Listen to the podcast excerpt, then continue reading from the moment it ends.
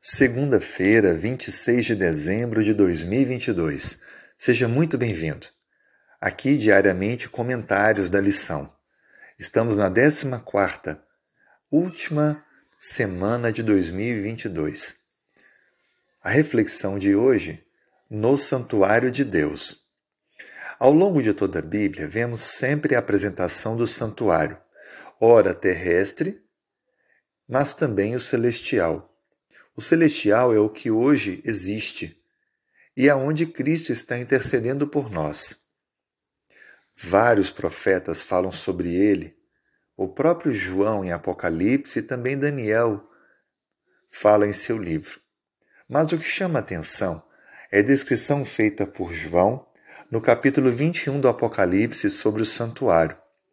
Lembre que o santuário foi apresentado ao universo somente após o início do pecado, pois o objetivo do santuário é expiar o pecado, é solucionar o problema causado pelas criaturas humanas.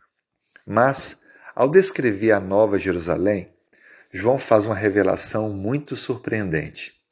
O capítulo 21 de Apocalipse, verso 22, nos diz: Na Nova Jerusalém não vi santuário, porque o seu santuário é o Senhor, o Deus poderoso e o Cordeiro.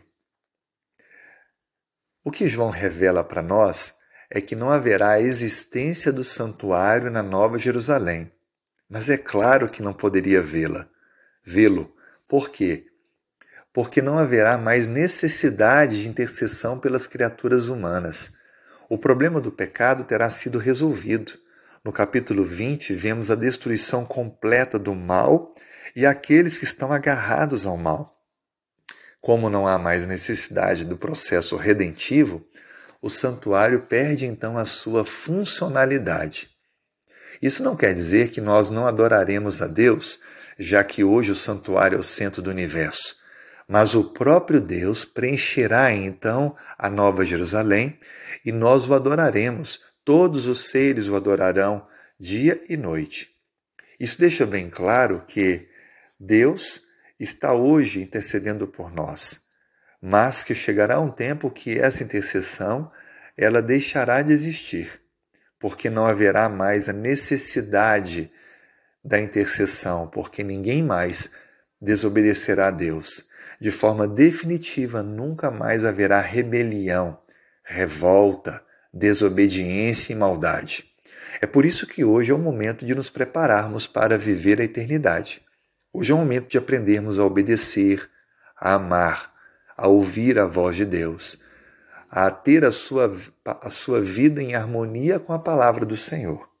Assim sendo, seja hoje um verdadeiro adorador.